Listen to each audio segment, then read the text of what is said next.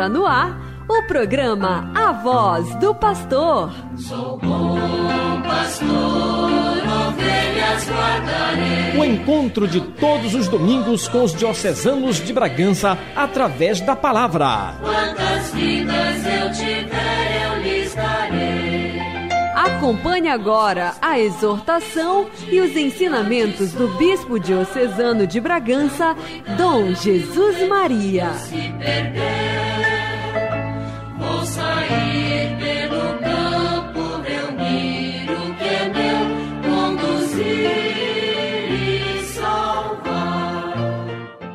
Caros irmãos e irmãs, aqui estamos neste domingo trazendo a palavra de Deus que as leituras nos oferecem para a reflexão e, ao mesmo tempo, eh, celebrando também, muitos de vocês, com certeza, já devem ter ido à missa ou ainda vão à missa, com certeza. Se não é agora de manhã, será pela parte da tarde, mas com certeza vocês também participarão da missa. Queremos neste domingo, pois, eh, refletir esta palavra de Deus que nos convida a comportar-nos como ovelhas, mas ovelhas obedientes, não de qualquer jeito. Como vocês sabem também, entre as ovelhas, embora sejam animais, também existem aquelas rebeldes que não querem ouvir, ouvir perdão, a voz do pastor. Né? As leituras de hoje nos falam um pouco disso, né? de Jesus como pastor, que nos convida a caminhar junto com Ele. Nos convida a, a, eu diria que a dirigir nossa vida pelos seus caminhos. Vamos ouvir, pois, a palavra de Deus e começamos com a leitura do livro dos Atos dos Apóstolos, no capítulo 13, no qual Paulo e Barnabé se encontram numa cidade chamada Antioquia, na Pisídia, na Ásia Menor, e lá, no dia do sábado, se aproximam da sinagoga para conversar com o povo. Vamos escutar, pois, e ver o que foi que aconteceu com Paulo e Barnabé. Leitura dos Atos dos Apóstolos. Naqueles dias, Paulo e Barnabé partiram de Perge e chegaram a Antioquia da Pisídia. E entrando na sinagoga em dia de sábado, sentaram-se. Muitos judeus e pessoas piedosas convertidas ao judaísmo seguiram Paulo e Barnabé. Conversando com eles, os dois insistiam para que continuassem fiéis à graça de Deus. No sábado seguinte, quase toda a cidade se reuniu para ouvir a palavra de Deus. Ao verem aquela multidão, os judeus ficaram cheios de inveja e, com blasfêmias, opunham-se ao que Paulo dizia. Então, com muita coragem, Paulo e Barnabé declararam: É preciso anunciar a palavra de Deus primeira voz, mas como a rejeitais e vos considerais indignos da vida eterna, sabei que vamos dirigir-nos aos pagãos, porque esta é a ordem que o Senhor nos deu. Eu te coloquei como luz para as nações, para que leves a salvação até os confins da terra. Os pagãos ficaram muito contentes quando ouviram isso e glorificavam a palavra do Senhor. Todos os que eram destinados à vida eterna abraçaram a fé. Desse modo, a palavra do Senhor espalhava-se por toda a região. Mas os judeus instigaram as mulheres ricas e religiosas, assim como os homens influentes da cidade, provocando uma perseguição contra Paulo e Barnabé. E expulsaram-nos do seu território. Então, os apóstolos sacudiram contra eles a poeira dos pés e foram para a cidade de Icônio. Os discípulos, porém, ficaram cheios de alegria e do Espírito Santo. Palavra do Senhor, graças a Deus. Meus irmãos, este texto do livro dos Atos dos Apóstolos nos mostra como Paulo e Barnabé, dois dos discípulos, na Ásia Menor, na cidade de Antioquia, começaram a pregar e anunciar Cristo Jesus como Senhor e como Salvador. O anúncio de Jesus Cristo batia de frente contra aquilo que os judeus pensavam e acreditavam.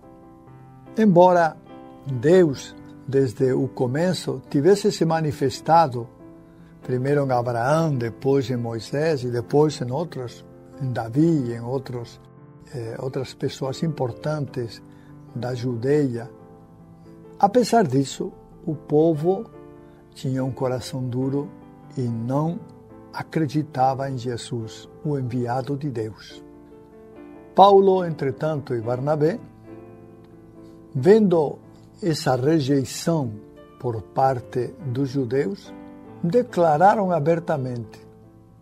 Declararam abertamente. E este é um passo muito importante para Paulo e Barnabé. A partir deste momento, vendo a rejeição dos judeus, vendo o coração duro dos judeus, eles vão começar a anunciar o Evangelho de Jesus Cristo aos pagãos. Quem serão os pagãos? Os pagãos eram todos aqueles que não eram judeus, nem cristãos, que acreditavam em alguns deuses, mas que não tinham o conhecimento da palavra de Deus. Por isso, quando muitos pagãos ouviam a palavra de Deus, se convertiam e se tornavam cristãos. Isso de forma geral. Assim, pois, a decisão que Paulo e Barnabé tomam, uma decisão que vai marcar toda a história da igreja. Porque a partir daquele momento, vendo que os judeus estão rejeitando a palavra de Deus, vendo que os judeus não querem seguir os ensinamentos de Jesus e nem ouvir a voz de Deus, eles decidem então procurar a outras pessoas, aos pagãos, aqueles que não tinham conhecimento de Deus, para anunciar-lhes a palavra de Deus.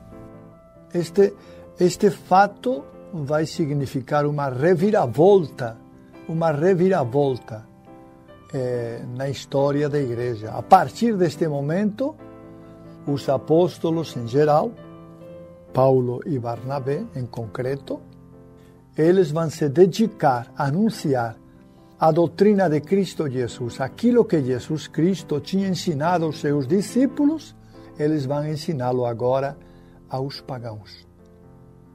Para quê? Para que os pagãos, ouvindo a palavra de Deus, os ensinamentos de Jesus Cristo, acreditem, acreditem em Cristo Jesus. Acreditem que Cristo Jesus é o enviado do Pai, é o Filho do Pai. E acreditem que Jesus Cristo, ele morreu na cruz por causa dos pecados de toda a humanidade. E, portanto, ele é sinal de salvação para aqueles que acreditam. E os apóstolos terminam sempre anunciando isso.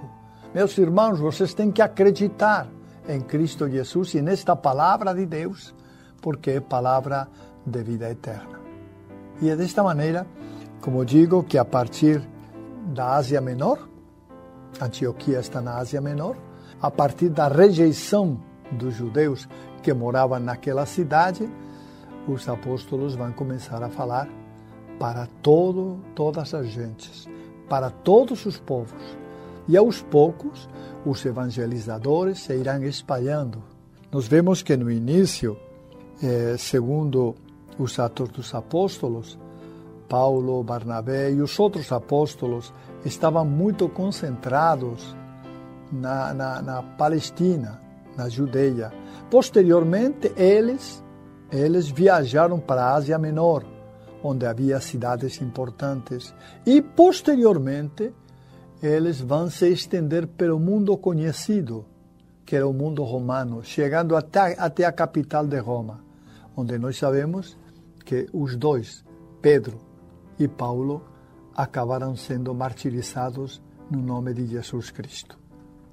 Então, esta expansão da igreja é uma expansão que vai significar vai significar a divulgação da, do, das palavras, dos fatos que Jesus realizou e vai, vai favorecer o nascimento da fé de muitas pessoas que, a partir da pregação dos apóstolos e de outras pessoas, porque na evangelização houve muitas pessoas comprometidas, a partir da pregação dessas pessoas, o, o, os pagãos vão acreditar em Cristo Jesus.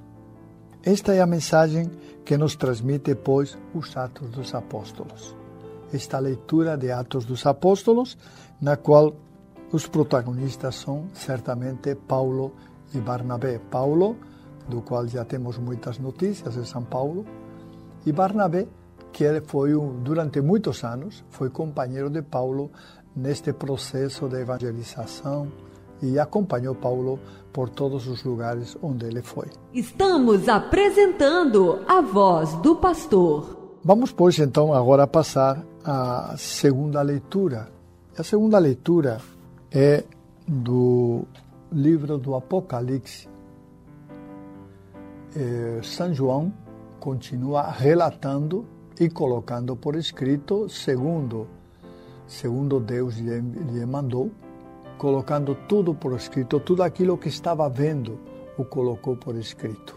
Vamos ver em concreto o que realmente João viu naquelas aparições enquanto estava naquela ilha eh, desterrado, o que realmente ele viu. Vamos escutar com atenção a leitura. Diz assim: Eu, João, vi uma multidão imensa de gente de todas as nações, tribos, povos e línguas, e que ninguém podia contar. Estavam de pé diante do trono e do cordeiro. Trajavam vestes brancas e traziam palmas nas mão, na mão. Então um dos anciãos me disse: Esses são os que vieram da grande tribulação. Lavaram e alvejaram as suas roupas no sangue do Cordeiro. Por isso, estão diante do trono de Deus e lhe prestam culto dia e noite no seu templo. E aquele que estava sentado no trono os abrigará na sua tenda. Nunca mais terão fome nem sede, nem os molestará o sol nem algum calor ardente, porque o Cordeiro está no meio do trono. Será o seu pastor e os conduzirá às fontes da água da vida. E Deus enxugará as lágrimas de seus olhos. Palavra do Senhor, graças a Deus. São palavras do Apocalipse, escritas por João. João viu uma multidão de gente de todo lugar, de toda nação, de toda língua, de toda tribo, que estavam diante do Cordeiro e do trono. No trono estava sentado Deus, Pai. O Cordeiro é Jesus. Eles trajavam vestes brancas. O branco é o símbolo da pureza, e trazia na mão palmas, símbolo da santidade, da vitória.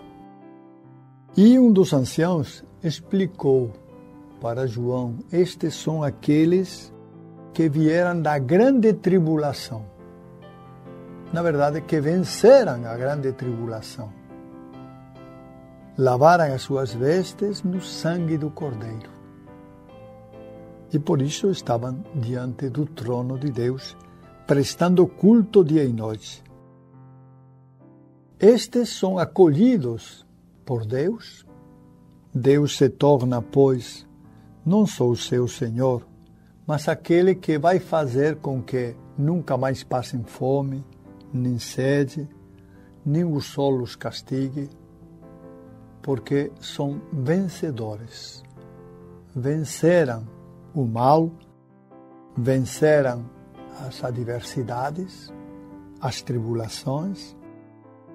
E o Cordeiro, o Cordeiro é aquele que presente, presente lá na frente, está no meio do trono, tá? Se apresenta como o pastor. Eles vão ser pastoreados, como se pastoreia um rebanho, pelo pastor, que é Cristo Jesus. O pastor os conduzirá a águas boas, a terras férteis, para que as ovelhas se alimentem. O pastor é Cristo Jesus. Diz no final do texto que Deus enxugará as lágrimas dos seus olhos. As lágrimas ocasionadas pelas tribulações que padeceram. Estes são os santos, os santos que estão no céu uma quantidade infinita, difícil e impossível de conferir, que está no céu. E ao longo dos séculos, nós temos consciência de que são muitas as pessoas que realmente viveram a santidade e alcançaram estar na presença de Deus. Nós também queremos um dia alcançar esta santidade. Mas somos conscientes de que precisamos agora construir essa santidade. Não podemos deixar as coisas para a última hora porque não sabemos em que hora Deus vai nos chamar. Alguns chamam muito jovens, alguns crianças, a outros velhos, mas nós não sabemos a hora em que Deus vai nos chamar. Por isso, em todo momento, devemos procurar estar preparados para este momento é o que significa nas roupas brancas, é nestes santos que estão na presença de Deus, louvando o tempo todo. A pureza, a pureza das roupas brancas. Por isso, eles são os santos. E as suas roupas foram alvejadas no sangue do Cordeiro. É graças ao sangue do Cordeiro que eles são santos. É graças a libertação do Cordeiro, Cristo Jesus, que morrendo na cruz libertou toda a humanidade do pecado e nos permite ser santos. Nós temos a possibilidade hoje de sermos santos. Você, meu irmão, minha irmã, você tem essa possibilidade também. Você espera o quê? O último momento da nossa vida? Não, não pode ser isso porque não sabemos o dia nem a hora. Desde agora, desde hoje, desde este momento, temos que começar a caminhar na santidade. Caminhar na santidade. Acreditando sempre em Cristo Jesus, ouvindo a Sua palavra e fazendo os gestos que Ele fazia. Manifestando em todo momento, em todo momento, nossa alegria pelo pastoreio que Ele realiza entre nós. Este é Cristo Jesus, nosso Senhor. É nosso pastor. Estamos apresentando a voz do pastor. Vamos escutar, pois, a leitura do Evangelho de São João para ver o que, que diz.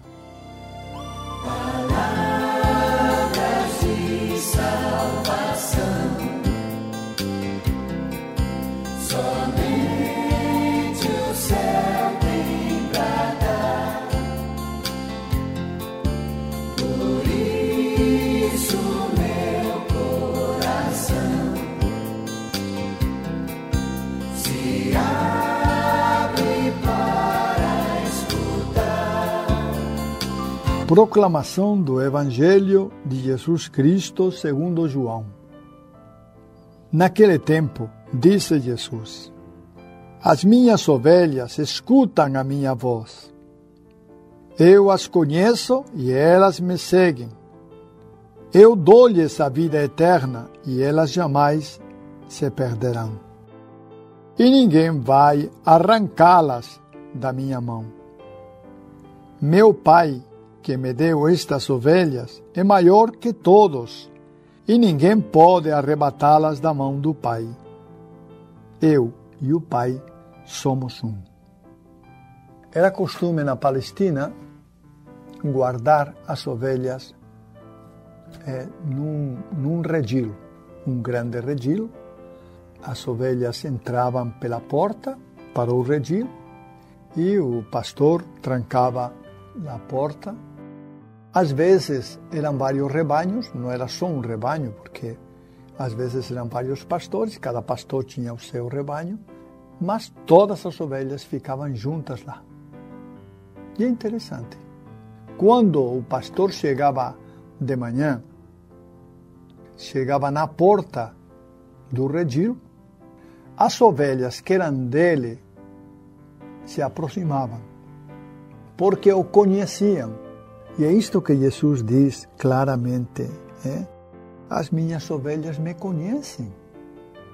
Me conhecem. E eu conheço as ovelhas, uma por uma, e elas me conhecem também. Diz: jamais elas se perderão porque ele é o pastor, é o bom pastor e sabe cuidar das ovelhas. Por isso ele não permite que nenhuma delas se perca, não é? E ninguém vai arrancá-las da sua mão.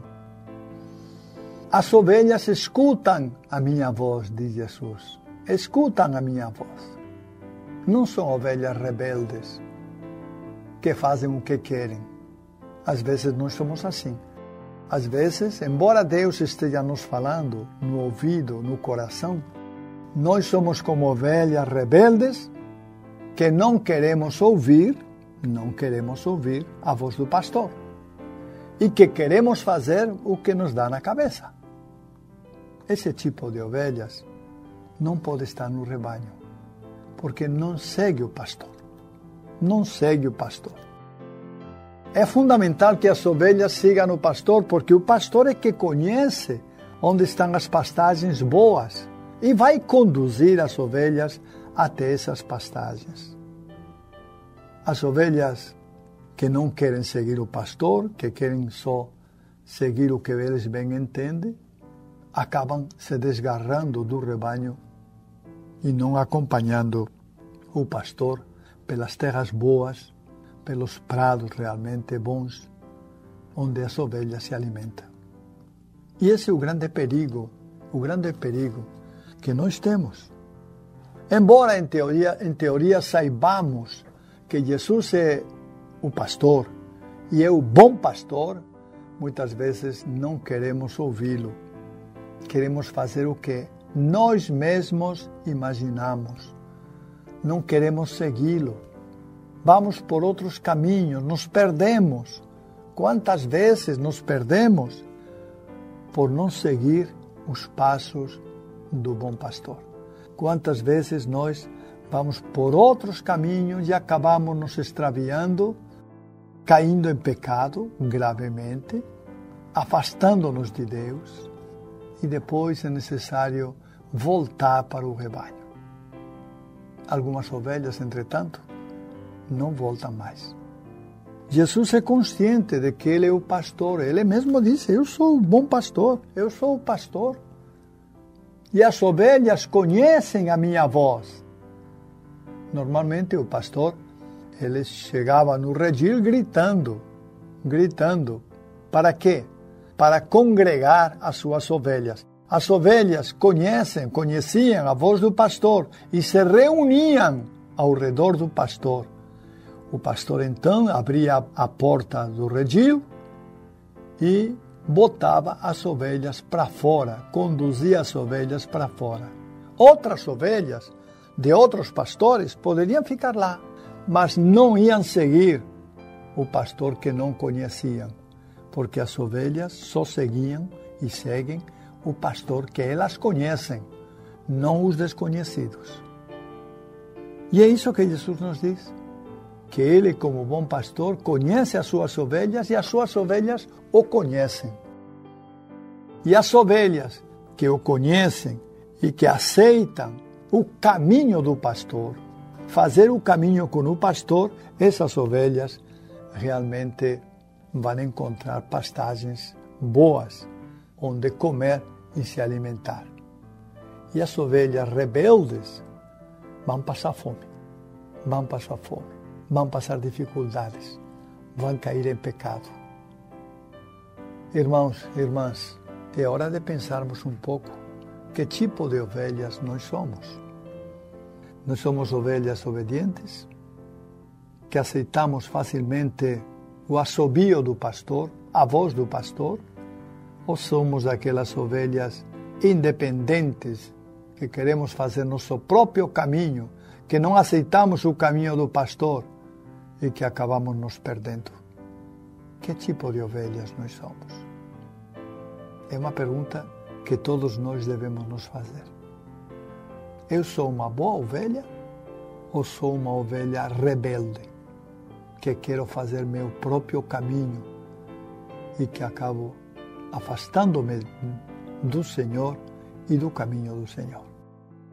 Pensemos um pouco nisto, irmãos, porque é importante, é importante.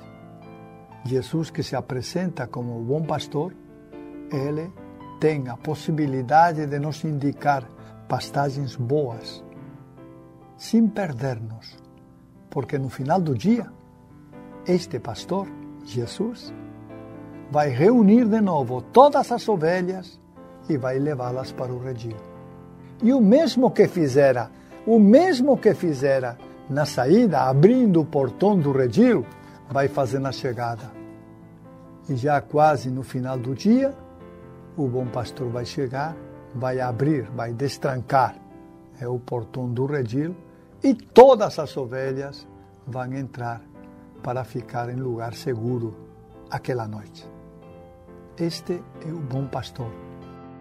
Este é Jesus Cristo que de verdade nos ama e quer o nosso bem. E embora nós sejamos rebeldes, devemos entender que nunca estaremos bem a não ser nas pastagens indicadas pelo bom pastor. Ele é o nosso bom pastor. Estamos apresentando a voz do pastor. Meus irmãos, minhas irmãs, nós temos hoje algumas, alguns avisos, algumas coisas interessantes que eu queria também comunicar para vocês.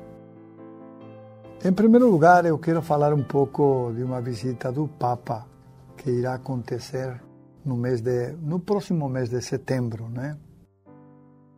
O Papa pois eh, visitará o Cazaquistão, que é um, um país eh, que se encontra na Ásia, e o fará o fará dentro daquele diríamos assim daquele programa de visitas que o Papa está fazendo.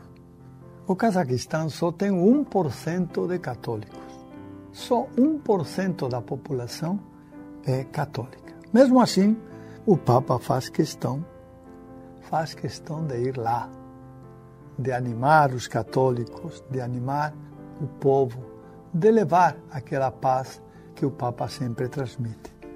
Então, se Deus quiser, como digo, o Papa Francisco, no, no próximo mês de setembro, estará visitando o Cazaquistão cuja capital é Nur Sultan, no Cazaquistão, e estará levando certamente a palavra de Deus e o conforto para esse 1% dos católicos daquele país. Também o Papa tem marcado para o mês de julho, agora, próximo, uma, uma viagem para o Sudão do Sul. E é uma viagem, um país que ainda se encontra é, em guerra, e a população do país espera que a visita do Papa traga paz para aquele país, né, para que a guerrilha eh, acabe e para que realmente volte a paz. Então, como nós vemos, o Papa é um homem de muita viagem, está viajando muito, está, está e quando ele viaja leva a palavra de Deus e transmite essa palavra, que é uma palavra de esperança e de amor para toda a população dos países onde ele realmente viaja. No mês de, de junho, nós, os bispos, estamos sendo convidados para deslocar-nos até Santarém para celebrar os 50 anos de um documento muito importante, muito importante, um dos primeiros documentos da Igreja na Amazônia. Um documento que, digamos, que fala da realidade amazônica, do Evangelho anunciado na Amazônia, que fala também da encarnação na realidade da Amazônia. Fala de uma evangelização libertadora, inclusive toca o tema da formação dos agentes de pastoral e também fala da comunidade, das comunidades cristãs de base. É lá que se constataram por primeira vez as comunidades eclesiais de base. Depois tem recebido outros nomes, como comunidades missionárias, mas as comunidades, aquelas primeiras comunidades surgiram, pois, a partir, não digo a partir de Santarém, do documento de Santarém, mas Santarém já recolhe eh, a existência destas comunidades eh, de base. Não é? E se fala da pastoral indígena, dos indígenas, e também de outras pastorais de, chamadas de fronteiras. Então, este documento realmente foi muito importante, porque inclusive também se falou da comunicação social. E nós consideramos este documento de Santarém como o primeiro documento dos bispos da Amazônia. É um pequeno documento, não é muito extenso, é um pequeno documento, mas que é importante porque eh, já naquela época, no ano 72, 1972, 50 anos, já naquela época já apareciam alguns problemas sobre os indígenas, sobre as mineradoras e alguns outros problemas que são típicos da Amazônia e já apareciam naquele documento. Depois de 50 anos, nós estamos relendo o documento e percebendo que há muitas coisas realmente que são também atuais. Embora já tenham passado 50 anos, mas realmente tudo isso continua é, continua muito muito atual, não é? é? também eu queria comunicar, não é, que eu recebi nesta semana um convite é, transmitido pela coordenação diocesana de pastoral da juventude, na qual eles me convidam, mas também convidaram o Posidônio já que a partir de agora estamos juntos na caminhada. Então convida um bispo, mas também convida o outro. Embora nesta ocasião venha só meu nome, porque eles com certeza não sabiam ou não tinham conhecimento de Dom Posidônio. Então, estamos sendo convidados para o que eles dizem que é, uma, é a sétima Assembleia da Pastoral da Juventude e que terá como tema Pastoral da Juventude, Desafios e Perspectivas. Não temas arriscar-te. É, a iluminação bíblica será como árvore plantada junto ao riacho que dará fruto no tempo devido.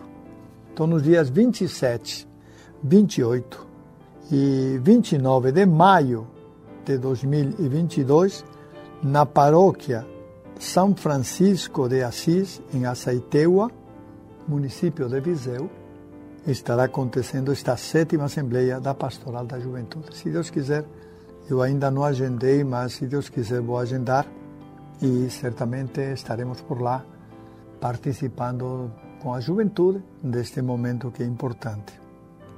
Nós sabemos que eh, nossa diocese não só existe o movimento dos jovens, há muitos movimentos, muitas pastorais, mas todas são importantes. Cada uma aborda uma perspectiva diferente. A juventude vai tratar sobre a juventude, mas a pastoral da saúde vai tratar sobre a pastoral da saúde e assim cada pastoral ela vai abordando uma perspectiva para que entendamos que na igreja não há só uma ação mas há muitas ações, há muitas ações. Neste caso, os jovens, pois, é, para mim, motivo de alegria, não é? que os jovens se reúnam, que estejam, que a pastoral da juventude esteja ativa e que queiram realmente realizar esta assembleia, porque isso manifesta que a juventude está viva em nossa realidade. é, está viva. Muito pior seria se eles não se reunissem, se eles não tivessem nenhum momento de partilha. Eu acredito que esta, esta sétima Assembleia eh, da Pastoral da Juventude servirá para aprofundar alguns temas que estamos discutindo tanto na CNBB, por exemplo, na, na, na Assembleia que tivemos a semana passada, tanto na CNBB como também eh, dentro do Regional Norte 2. Temas relacionados com não só com a pastoral, mas também com as questões sociais dos nossos municípios, do nosso estado, eh, que estão muito vivas. Questões como a mineração, como, por exemplo, a pastoral indígena, outros desafios, muitos desafios que nós temos dentro da, da nossa, da nossa, do nosso regional em concreto, que é o Regional Norte 2, que abarca o, o, os municípios, tá? todos os municípios do Pará e do Amapá, tá? É o Regional Norte 2. Então, é importante esta reflexão, é importante olhar a realidade, porque a realidade vai nos ajudar não só a refletir, mas vai nos ajudar também a tomar posições que muitas vezes precisamos eh, para que a pastoral não seja simplesmente um olhar superficial, mas seja um olhar profundo e um agir também naquilo que nos cabe. Porque, como cristãos, não podemos ficar parados. É importante refletir e é importante também agir para mudar a realidade, para que cada vez mais o povo de Deus seja mais povo de Deus, para que cada vez mais realmente as pessoas se aproximem de Deus. Esse é o nosso desafio. E eu espero que a Pastoral da Juventude, nesta ocasião, nos dias 27, 28 e 29 de maio deste ano, possam realmente trazer muita juventude para a igreja, mais que para a igreja, não diria para a igreja, eu diria para Cristo. Porque o nosso objetivo não é trazer gente para a igreja, não é encher nossas igrejas, mas é trazer gente para Cristo, para Cristo Jesus. Ele é o nosso Senhor. E para terminar, eu conto para vocês uma experiência que tive hoje de manhã. Hoje de manhã, um grupo de pessoas saímos com o carro para visitar visitar uma área que está sendo construída e passamos por alguns bairros da nossa cidade de Bragança.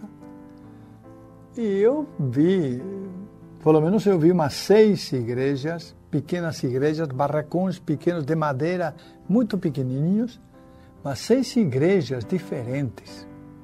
Aí eu conversei com a pessoa que ia dirigindo e ele disse: Não, você só viu seis. Mas aqui tem trinta e tantas igrejas diferentes, de tudo que tipo. E eu não sei por que isso. Não sei se é que ser pastor dá dinheiro, mas de todas as maneiras, de todas as maneiras, nós temos que rezar para que nosso povo realmente seja fiel a Cristo Jesus e siga a sua consciência com fidelidade. E esquecendo que hoje é o Dia das Mães. É o dia de dar um abraço na mamãe, dar um beijo bem grande e manifestar todo o nosso carinho. A nossa mãe foi quem nos deu tudo, nos deu a vida. Nós estamos aqui por causa delas. Elas nos deram tudo. Além de que, se, com certeza, se sacrificaram muitas vezes para que nada nos faltasse. Então, hoje é o dia, é o dia de chegar com a mamãe dar um abraço, dar um beijo e dizer: Mamãe, muito obrigado. Muito obrigado pelo teu amor, pelo teu carinho e por tudo que você fez por mim. Muito obrigado. Não esqueça, tá? Não esqueça, filho. Vai com a tua mãe, dá um beijo e um abraço e diz essas coisas para ela. Com certeza ela vai se emocionar e vai te agradecer. Que Deus abençoe as nossas mães, conceda a todas muita paz e alegria e nos conceda a todos que, que somos filhos também, nos conceda viver profundamente o Evangelho de Cristo Jesus. Amém. Chegamos ao final do programa A Voz do Pastor. Nos encontraremos no próximo domingo. Bom pastor, ovelhas guardarei, não tenho outro ofício nem terei. Quantas vidas eu tiver, eu lhes darei.